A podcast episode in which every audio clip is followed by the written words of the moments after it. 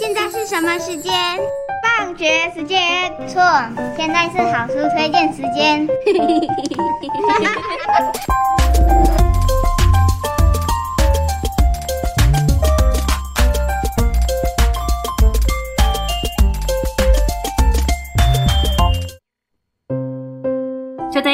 Today we invite a special guest that will welcome our Taoyuan City Deputy Mayor, Dr. An Gao.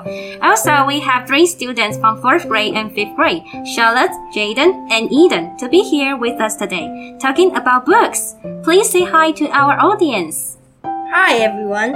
Hello, Deputy Mayor. I am Eden. Hi everyone who is listening. Hello, Deputy Mayor. I am Charlotte. Hello, I'm Jayden. Hello, I'm Deputy Mayor Gao. Have you ever been on podcast before? Are we the first primary school to invite you to podcast? Well, this is my first time. I really cherish it. We are so lucky. Can we ask you some questions? Sure, Do you like to read in your free time? I like reading pretty much in my free time. What impact does reading bring to you? Well, it encouraged me to uh, enlarge my vision and to have more chances to know the uh, foreign affairs. Me too. I like reading. Same here. The story today is about dream. Deputy Mayor, what was your dream when you were little? Was your dream being a mayor serving the citizens? Uh, well, my dream was to become a diplomat, but unfortunately, I failed to do so. Why do you become a deputy mayor? Well, by chance, uh, Mayor Zheng Wencan asked me to serve as deputy mayor a few years ago. What do you do in your job? Well, my job includes uh, supervising uh, economic development, uh, educational, and cultural affairs. Do you like this job? Why? Well, I like it pretty much because I can uh, get in touch with uh, many people. Uh, how about you? Do you have a dream now? Yes, I would like to be a kindergarten teacher because I can help children to learn. How about you, Eden and Jayden? I want to become a chef because I would like to cook the meal for my family. And I also want to share the delicious food with others. I want to become a police officer because I can help people away from the bad guys. You guys' dreams are so positive, trying to make this society better.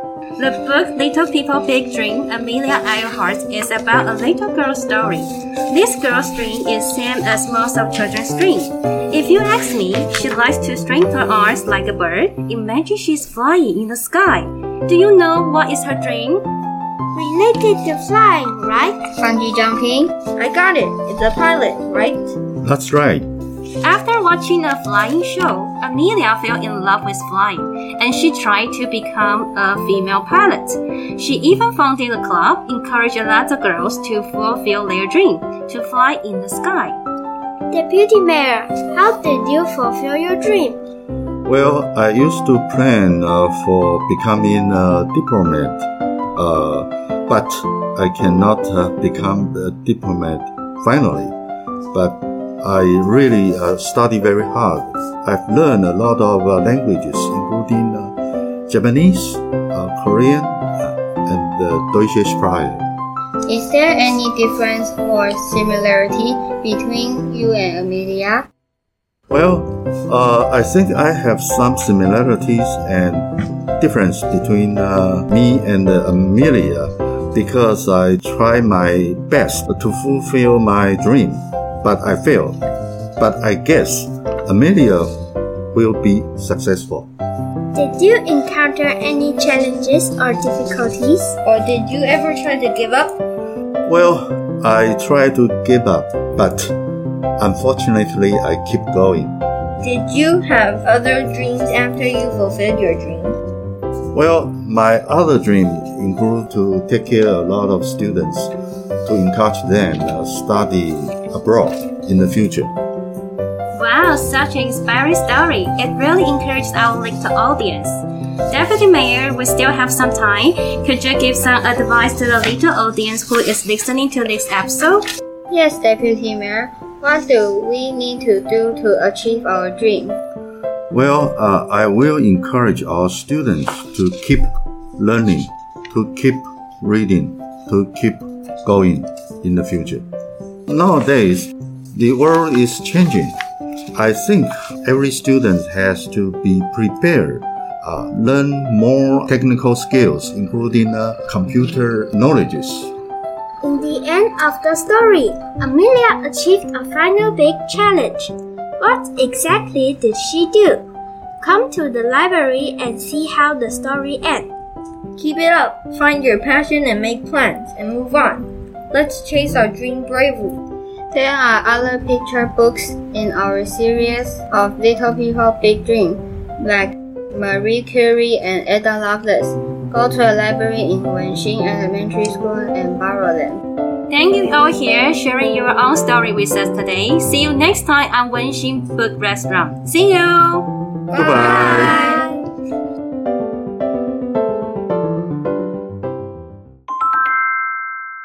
各位爱看书或不爱看书的小朋友们，文心书食日每周推荐你吃一本香喷喷的好书，使你获得营养，头好壮壮。记得上 Apple Podcast 或各大 Podcast 平台聆听、订阅、加分享，并前往文心国小图书馆领取好书餐点，尽情享用。